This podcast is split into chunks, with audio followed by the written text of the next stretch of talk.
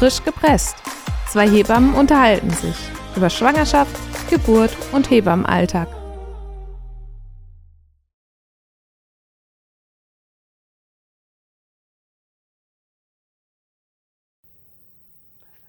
Herzlich willkommen zu einer neuen Folge im Podcast Frisch gepresst, produziert von der Deutschen Hebammenhilfe. Heute geht es um das Thema Vorsorge ist besser als Nachsorge. Welchen Einfluss hat eine gute Anamnese im Bereich Schwangerschaft, Geburt und Wochenbett? Mein Name ist Tobias Richter, ich bin Hebamme und neben mir steht Rebecca Manike, auch Hebamme. Ja, ähm, Rebecca, heute unser Thema ähm, Anamneseerhebung. Ähm, was würdest du sagen aus Hebammensicht, was zeichnet eine richtig gute Anamnese aus? Oder was ist eigentlich auch so ein bisschen der Inhalt in so einer Anamnese?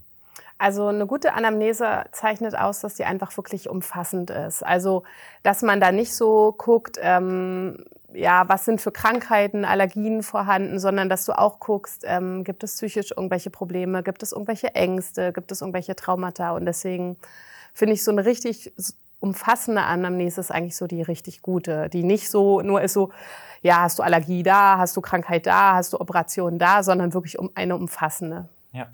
Nee, also ich finde das auch, das ist immer so ein ganz wichtiger Punkt.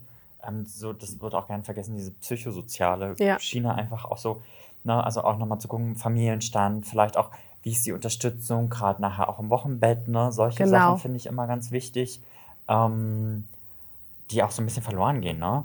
Ähm, tatsächlich, ähm, also ich habe das ja so, um das mal so, also wir sind ja in jedem Bereich, ist ja wichtig, dass wir eine Anamnese erheben ähm, sei es jetzt also Schwangerschaft, äh, unter der Geburt oder halt im Wochenbett, ja. ne, wie auch immer.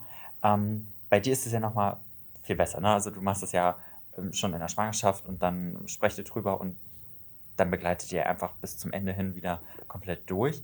Bei uns in der Klinik ist es ja so, also die Frauen kommen zu uns, die melden sich in Schwangerschaftswoche X an ähm, und dann wird sozusagen diese ganz normale Anamnese erfragt. Ne? Also einfach, wo wir sagen dann, okay, Gibt es, wie gesagt, Allergien? Nehmen Sie irgendwelche Medikamente regelmäßig ein? Gibt es irgendwelche gynäkologischen Vorerkrankungen vor OPs? Ähm, frühere Geburten, wie war das? Ja. Gab es irgendwelche Besonderheiten, Auffälligkeiten, Risiko an Blutungen? Ähm, war es spontan, Kaiserschnitt und solche Sachen? Ähm, ne, oder OPs oder genetische Erkrankungen halt in der Familie, ähm, Großeltern, Eltern, solche Sachen. Ähm, aber bei dir ist es ja, glaube ich, einfach noch mal, auch nochmal was ganz anderes. Ja, weil bei mir ist wirklich so, ich habe wirklich das große Glück, dass ich viele mit äh, Schwangerschaftstest positiv und beim großen Teil sogar den Mutterpass ausstelle. Und da ist ja vorne schon so eine Anamnese drin, obwohl ich finde, dass die so ein bisschen überflüssig teilweise ist, weil wir in Deutschland sehr schnell so als Risikoschwangere äh, abgestempelt werden, was in anderen Ländern gar kein Risiko ist. Ein Beispiel ist zum Beispiel das Alter 35 ja. oder ähm, bist du jetzt unter 18 oder ja, bist du groß oder klein oder so. Also ich finde, einige Punkte könnten da einfach weggenommen werden und viel mehr die psychosoziale reingepackt werden. Da wird nämlich gar nicht danach gefragt. Da gibt es zwar das Kreuz, aber ich finde, da müssten noch viel mehr Fragen sein. Und wie du schon sagst, ich lege viel mehr Wert dann auch noch mal drauf. Ähm, auch wie ging es dir in der letzten Schwangerschaft? Denn jede Schwangerschaft ist anders. Ähm, Gab es da Probleme oder Sorgen oder Ängste? Ähm, die dich wirklich sehr beschäftigt haben und damit die Schwangerschaft dadurch nicht so einfach war, weil da möchte ja man einfach, dass in der nächsten Schwangerschaft man das vielleicht beheben kann. Und das Gleiche ist dann für die Geburten. Und wie lief das Wochenbett? Ne? Gab es da viel Unterstützung? Weil vieles kann man dann vorher ja schon gucken oder sollte man vorher gucken. Wenn klar ist, da kam zum Beispiel eine Depression oder die hat sich auch ohne Depression einfach immer sehr einsam gefühlt und hatte gar keine Hilfe. Und jetzt kommt das nächste Geschwisterkind, dass man dann schon frühzeitig guckt mit Haushaltshilfe Hilfen, ne? dass man oder Betreuungsangebote und würde ich da erst im Wochenbett mit starten, ist es eigentlich zu spät, jemanden dann kurzfristig zu finden ähm, für die Unterstützung. Ja, nee, also das sind wirklich gute Punkte, finde ich auch, ähm, die man, glaube ich, gar nicht so im normalen so auf dem Schirm hat. Ja. Ne? Und gerade auch, wenn ich so an meine Ausbildungszeit zurückdenke oder so, ähm, dass es jetzt auch nicht gerade so vermittelt wurde. Nee, ne? das stimmt. Und das sind halt, glaube ich, auch so Faktoren. Ne? Wir haben natürlich immer die medizinische und Faktoren und so weiter, die halt auf jeden Fall wichtig sind und eine Rolle spielen. Aber auch jetzt, glaube ich, im Studium auch wieder so ein bisschen natürlich auch auf die psychosoziale Ebene gucken, aber das fehlt halt manches. Ähm, und tatsächlich, da müssen wir einfach wieder hinkommen, dass wir auch solche Sachen fragen. Ähm, was gibt es denn so für gewisse Leitfragen oder was so immer gefragt wird? Das haben wir eigentlich ja schon mal so ein bisschen angerissen, aber wo würdest du sagen? Also was eigentlich immer gefragt wird, so wo ganz typisch ist, ist so, wann war die letzte Regel? Dann, um halt einfach nochmal zu, äh, zu schauen mit dem ET, ob das hinhaut, das wievielte Kind es ist und auch allein die wievielte Schwangerschaft, um dann einfach zu schauen, ähm, was ich auch immer wichtig finde, was waren das für Schwangerschaften, wenn zum Beispiel ähm, schon kleine Geburten, also vier Geburten dabei waren, wurde oder ein Abbruch gemacht, wie ist das Ganze geschehen, weil das ja auch für die Geburt dann eine Rolle spielt. Also ähm, Alleine zum Beispiel hat jemand schon ganz viele Küretagen gehabt, äh, dass immer so kleine Ausschabungen waren, könnte ja die Plazenta sich nicht lösen. Und dann hat man das einfach im Hinterkopf für die Geburt und äh, weiß dann zum Beispiel, ah, da muss ich so ein bisschen mein Augenmerk drauf legen. Ähm, und dann fragt man wirklich so ganz typische Sachen wie, ähm, hast du Allergien? Gerade gibt es mit Medikamenten irgendwelche Probleme? Gab es spezielle Operationen? Ähm, Wenn es schon mal Geburten waren, ob es da Komplikationen gab, äh, um dann einfach zu wissen, gibt es die vielleicht noch mal? Ähm, oder könnte in der Schwangerschaft irgendetwas passieren? Ne? Wenn die Frau selber schon Bluthochdruck hat, ähm, könnte uns da irgendwas in der Schwangerschaft äh, erwarten? Ja, das, ich finde, das sind so wirklich so die Basic, die sehr wichtig sind, aber dann vieles halt einfach auch, wie geht's dir? Also selbst wenn es die erste Schwangerschaft ist, war die gewünscht? Ähm, war das ein langer Weg dahin? Gerade wenn man sieht, ähm, dass es zum Beispiel eine Unterstützung braucht, äh, dass es eine künstliche Befruchtung war. Da sind ja sehr viele Ängste oft. Ja. Und äh, dass man das dann irgendwie auffängt äh, und sich da nicht irgendwas anstaut und man einfach schon früh gucken kann. Ähm, also da auch, wie ist die Schwangerschaft überhaupt entstanden? Ähm, selbst wenn es gewünscht ist, kann es ja auch manchmal sein, dass man dann so denkt, oh, mir ist das jetzt alles zu viel, weil ich plötzlich feststelle, ich habe zwei kleine Kinder oder gerade in der heutigen Zeit mit der finanziellen Unsicherheit und so, ähm, kann ich das alles stemmen? Und dann kann man da ja schon die äh, zu bestimmten Beratungsgruppen schicken, die dann einfach nochmal expliziter weiterhelfen können. Deswegen finde ich, ist so Anamnese nicht nur das rein medizinisch, einfach müssen wir immer wieder betonen, so wichtig, weil es so viele Auswirkungen hat. Ja, gerade auf Wirtschaftlichkeit finde ja. ich auch heute in, der, in diesen heutigen Krisenzeiten eigentlich auch. Ne? Ähm, tatsächlich kann man sich das noch leisten oder nicht. Ja. Letztens mit einer äh, Schwangere gesprochen, die zu mir meinte, ja, also stell dir vor, wir können uns das einfach noch leisten, den Kind. Ja. Und das fand ich irgendwie auch so einen ganz spannenden Faktor, wo ich sage, krass eigentlich irgendwie, also dass wir jetzt an dem Punkt vielleicht auch schon wieder sind, wo wir uns drüber fragen müssen, kann ich mir überhaupt ein Kind leisten oder nicht? Ja. Ähm, und ich glaube, das zeigt einfach nochmal unsere Situation, in der wir gerade momentan sind oder so unser oder unsere Ängste einfach nochmal. Mhm. Ne? Und ich finde gerade auch, ähm, wenn wir Anamnese erheben, auch, dass wir halt teilweise auch von Ängsten oder Faktoren erfahren, wo wir denken, also darüber hätte ich, da wäre ich gar nicht so drauf gekommen. Aber was halt ein sehr belastender Faktor sein kann. Ähm, und wo man halt auch gerade sagen muss, also wo ich auch sage, das sind vielleicht auch wichtige Fragen, ähm, um eine gute Betreuung halt zu gewährleisten, halt einfach ja. auch, um zu sagen, okay, was sind denn deine Ängste und ähm, wo sind Faktoren, wo du sagst, okay, das belastet mich halt jetzt auch stark, um das halt wirklich nochmal ähm, rauszufiltern, weil schlussendlich manches kommt dann halt auch bei der Geburt wieder hoch. Genau. Und wenn wir dann so in den Bereich gerade gehen, vielleicht auch Traumata, äh, Vergewaltigung, Missbrauch, das sind so Faktoren, die leider auch heutzutage so ein bisschen vergessen werden.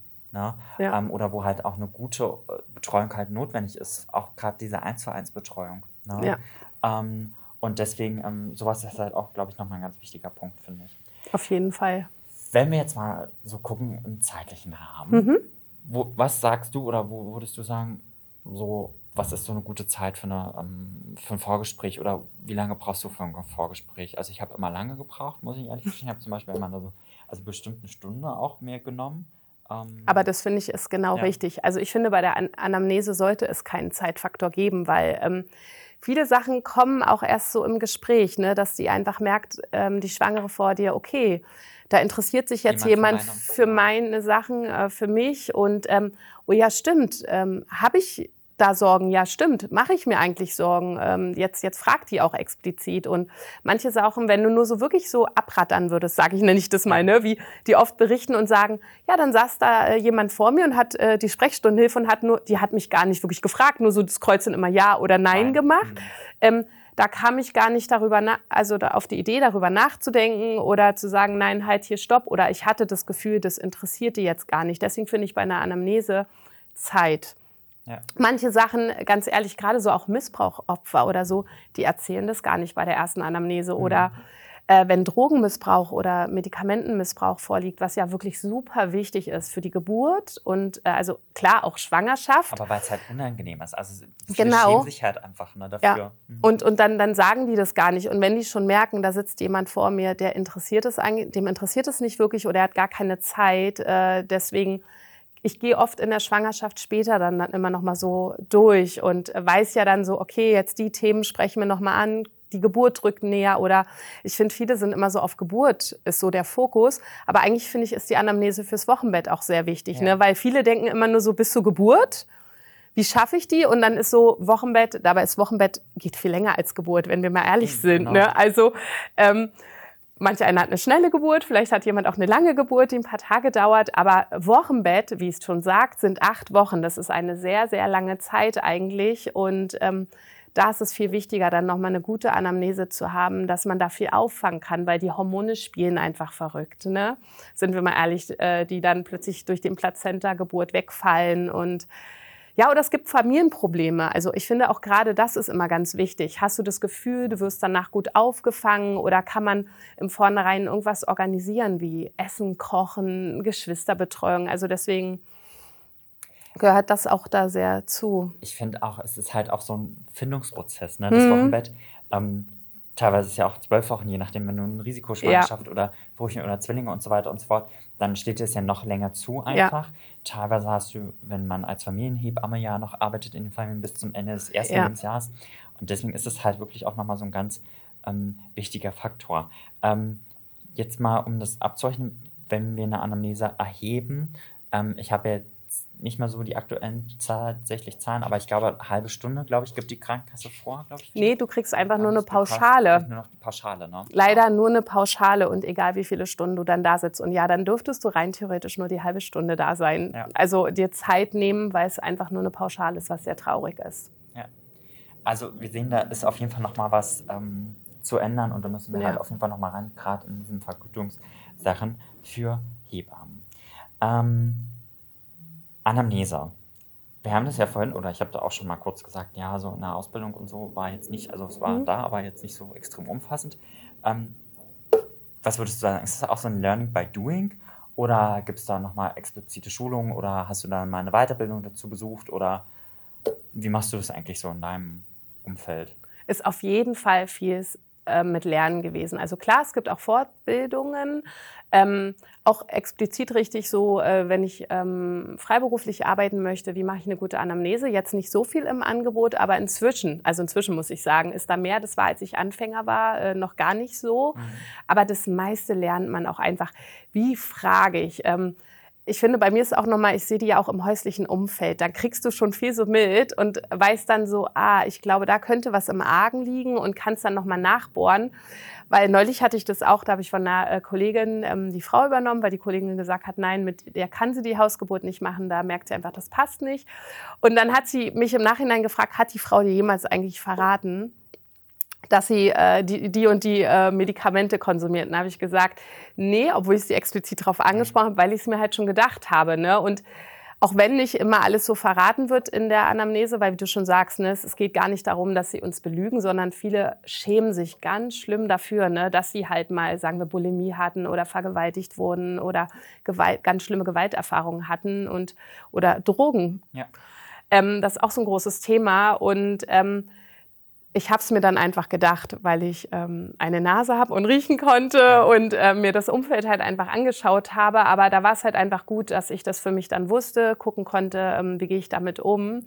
Und ähm, ja, das ist vieles, ist wirklich Lernen, dass du einfach so dann weißt, äh, ah, wenn da so ein bisschen äh, dicht gemacht wird, wie kann ich vorsichtig, auch sensibel, ne, da einfach nochmal gucken oder ich hatte mal eine Patientin, da wusste ich von ganz viel Missbrauch und wir waren in der Klinik und vor der Ärztin hat sie es aber nicht gesagt. Dabei war es wichtig für den Geburtsmodus und und habe ich aber ohne die Schweigepflicht zu verletzen von der Frau, konnte ich dann trotzdem der Ärztin so halt so ein bisschen sagen, aus den und den Gründen, als die Frau dann nicht dabei war. Und für die Frau war das dann auch gut so, weil wir dann einfach einen anderen Geburtsmodus wählen konnten und die Frau aber einfach nicht darüber reden konnte und dann klar war, okay, aus diesem Grund braucht sie das halt einfach. Und das ist vieles wirklich Erfahrung, Lernen. Ich finde, das wird in der Ausbildung oder im ja. Studium nicht so gemacht. Einfach ja, um auch so einen Schaden abzuwenden. Ne? Ja. Also man merkt halt irgendwie auch, da ist so ein bisschen dieser gesellschaftliche Einfluss, finde ich ganz oft. Ähm, jemand kommt sozusagen, also wir, wir, wissen, die spontane Geburt ist jetzt ganz wichtig und hat natürlich ganz viele Vorteile auch. Aber es gibt vielleicht auch einfach Situationen, wo das vielleicht gerade bei solchen Geschichten, Zustand nach Missbrauch, Vergewaltigung, nicht ja. einfach dermaßen zurückwerfen kann, ja. weil das so eine Auslieferungssituation ist vielleicht. Und gerade wenn ich dann auch in der Klinik bin mit fremden Leuten und vielleicht nicht das Glück habe ja. oder mich dafür entschieden habe oder die Idee hatte oder gar nicht wusste, ich könnte auch zu Hause gebären in meinem Umfeld. Oder eine Beleghebamme haben, Beleghebamme, das gibt es auch noch. Genau. Ähm, das sind halt so Sachen, ähm, da ist dann vielleicht auch das besser, vielleicht einen Kaiserschnitt auch ja. zu machen, wenn wir die Möglichkeit haben. Ja. ja. Ähm, aber das sind so Sachen und deswegen ist es wichtig, einfach darüber zu sprechen und so eine gute Anamnese zu erheben. Ähm, Anamnese an sich, Unterschied Erstgebärende, Zweitgebärende. Wo, wo sagst du, was machst du immer noch mal da?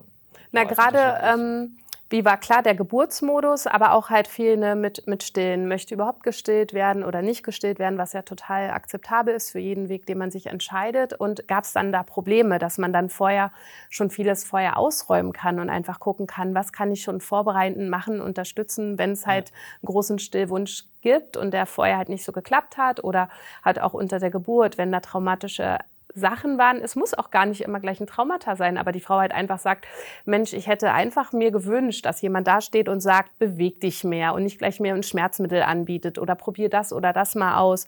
Dass man dann einfach sagt, ja, gut, so bereite ich viele Frauen auch immer vor, wenn sie in die Geburt, äh, in die Klinik gehen, ähm, dann der Partner ist dann dafür zuständig, dass er einfach so ein bisschen schaut, äh, kann das umgesetzt werden, weil oft ist die Frau so in ihrem Floh drin und sieht nicht rechts und links, was passiert, dass dann einfach, oder es halt wie so eine Art Geburtswunsch gibt, dass man notiert, Mensch, das würde ich mich freuen, ähm, wenn es beachtet wird. Deswegen das ist schon so ein Unterschied halt einfach auch nochmal, dass ich besonders immer frage, auch wie lief das Wochenbett ab? Gab es da Probleme?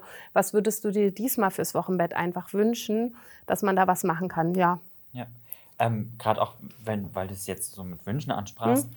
Ähm, ich glaube, das ist gar nicht so in der, aber dass man tatsächlich auch mal drauf schaut, okay, was wünschst du dir eigentlich mhm. oder was sind deine Ideen, deine Vorstellungen ja. eigentlich davon?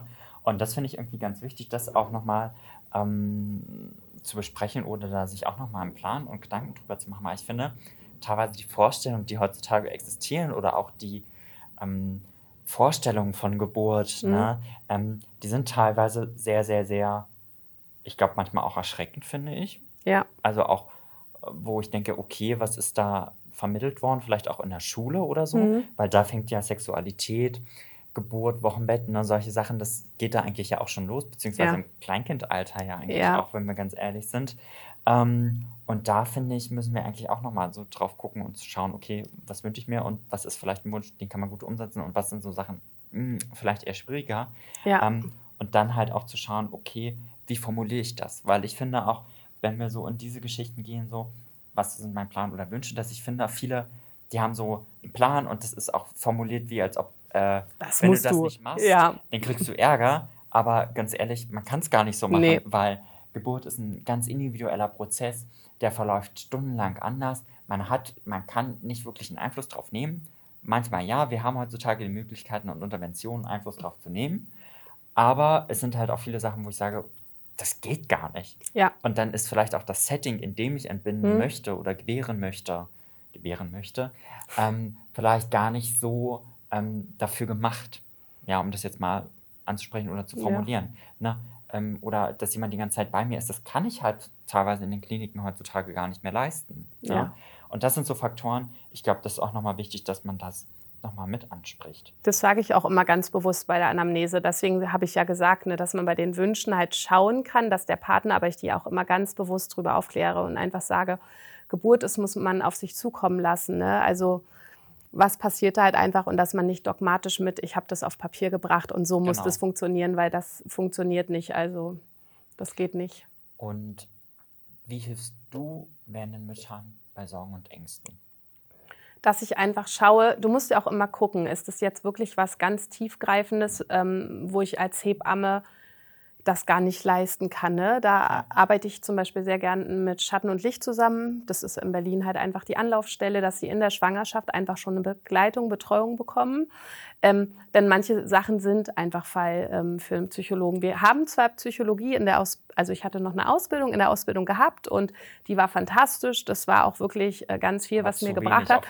Aber definitiv sehr, sehr zu, wenig. Ähm, zu, wenig. Die hat da schon sehr großen Fokus drauf gelegt und dadurch, dass ich es in meiner ähm, Betreuung einfach auch schon hatte, dass Frauen wirklich ähm, Suizidversuch gemacht haben und auch lange in der Klinik stationär mit Kind oder ohne Kind aufgenommen werden mussten, denke ich halt einfach so, muss man da sehr sensibel sein als Hebamme, aber muss ganz genau auch wissen, wo sind einfach meine Grenzen, was kann ich jetzt leisten und nicht einfach sagen, irgendwas unter den Tisch kehren, ich kriege das schon irgendwie hin. Und das wird schon. Genau. Und es wird schon nein. Also da dann eher sagen, ähm, da guckt jemand von professioneller Seite auch nochmal und unterstützt mich. Ähm, ich kann ja trotzdem meine Wege gehen und sagen, das kann ich leisten, aber irgendwo ist halt einfach eine Grenze und dass man da auch schaut. Ne? Man muss auch immer gucken, das sagen auch einfach ähm, Therapeuten, du darfst auch irgendeine so Missbrauchssache dann nicht anfangen, in der Schwangerschaft plötzlich aufzuarbeiten, ja. weil das, das läuft nicht. Dafür brauchen die eine Therapie sozusagen, sondern du kannst einfach nur gucken, da gibt es auch so Fragen, ähm, dass man ganz genau schaut, wie fragt man jetzt, ähm, was kann ich jetzt leisten und weiß dann einfach, da ist was. Aber wenn die das jetzt aufarbeiten möchte, dann müssen die einfach dafür eine Therapie bekommen. Ja. Und das ist halt dann auch nicht mal unser Gebiet. Ne? Nein. Also ich finde, da ist dann auch wichtig, nochmal so eine Abgrenzung zu schaffen, okay, ja. was kann ich als Hebamme leisten? Genau. Und was nicht, weil das sind halt dann auch so Sachen, die dann vielleicht auch irgendwann persönlich ne, und auch dann einen mitnehmen. Also da muss man auch wieder gucken, sich abzugrenzen. die Grenze und wie kann ja. ich das abgrenzen von mir. Na, das ist ganz wichtig. Ähm, genau. Wann würdest du sagen, wann ist denn eigentlich so der Punkt, wo ich sage, okay, da hake ich lieber nach und vielleicht sage ich lieber, äh, ich nehme dann nochmal doch ein bisschen Abstand davon. Schwierige Frage eigentlich. Ist schwierige Frage. Ich ja. würde sagen, es ist ja individuell, dass du einfach gucken musst, ähm, wer sitzt jetzt vor mir, was ist so dein Gefühl, da hast du auch einfach die Erfahrung. Ähm, wo sagst du einfach, das ist noch tragbar oder nein, hier ist ganz klar einfach äh, eine Grenze erreicht, wo einfach noch andere Leute mit ins äh, Boot geholt werden müssen, sage ich das immer. Und äh, weil man ja gemeinsam möchte, äh, dass das Kind und Mutter dann später gut geht. Aber ich kann jetzt nicht sagen, so, das ist da, weil da hat auch jeder ja andere Kapazitäten, was die Person erträgt oder trägt und schon preisgegeben hat oder schon gut in ihrem Leben integriert ist. Also du darfst halt, wie gesagt, nie äh, sagen, ich schaffe das hier alleine, sondern ich finde immer wichtig, gerade auch wenn man sich unsicher ist, dann lieber sagen, komm, da soll jemand anderes noch mal mit drauf schauen. Und, ähm, und wenn die dann sagen, nee, das ist eigentlich alles ganz in Ordnung, so wie es ist im Moment, äh, da können wir später ansetzen. Aber lieber immer Hilfe holen, ist so mein Motto. Ja. Ähm, kurz und knapp ein paar Worte dazu. Ähm, wie kann ich das Vertrauen erhöhen zwischen mir und der Frau in der Betreuung und wenn ich so eine Anamnese erhebe? Mm, indem die merkt, dass du wirklich zuhörst. Ähm, ich finde auch anhand der Fragen, also ratter ich jetzt wirklich nur so den Mutterpass, ab, den genau, Fragebogen ja. ab oder hake ich auch nochmal nach, nehme ich mir halt einfach die Zeit, äh, sage ich dann auch immer so, so persönliche Sachen, wie ist denn da dein Wunsch oder was findest du, hätte da anders laufen sollen. Und dann kriegen die eigentlich mit, okay, der kann nicht vertrauen. Also ich finde, da taut jeder auf, der einfach merkt, ich werde hier auch ernst genommen. Ne? Wenn ja. da jemand sitzt, das, ich finde es immer sehr schwer, wenn die eine nicht so einfache Geburt hatten und dann verzweifelt vor ihm sitzen und sagen, ja, das und das wurde alles gemacht und wo musste das denn gemacht werden? Dann sitze ich immer da und sage immer so, ich war leider nicht dabei. Ne? Das, ich gebe das doch auch zu und sage halt einfach, das kann ich nicht sagen. Ähm, es ist dann oft ratsam, sich den Geburtsbericht einfach anzufordern. Vielleicht hat man Glück und merkt dann halt einfach, okay, da steht was drin, was wir jetzt gemeinsam noch aufarbeiten können, aber dann halt einfach zu sagen, das war die andere Geburt. Wir sehen, dass es diesmal anders laufen wird oder das war die andere Schwangerschaft und äh, dann schauen wir jetzt einfach gemeinsam, dass es diesmal anders läuft. Aber ähm, wenn du das so machst, dann klappt es ganz gut. So eine Regelmäßigkeit auch, ja. glaube ich auch. Und das regelmäßig auch vielleicht dann nochmal so anzusprechen oder ja. so zu beruhigen und diese Ängste zu nehmen, glaube ich, das finde ich. Auf jeden Fall. Also ich finde, da ist einfach, das mache ich ja, dass man regelmäßig die Frauen sieht. Ne? Ich sehe sie am Anfang wirklich alle vier Wochen, ähm, ab der 30. Woche alle zwei Wochen und am Ende, je nachdem, manche sogar äh, einmal pro Woche.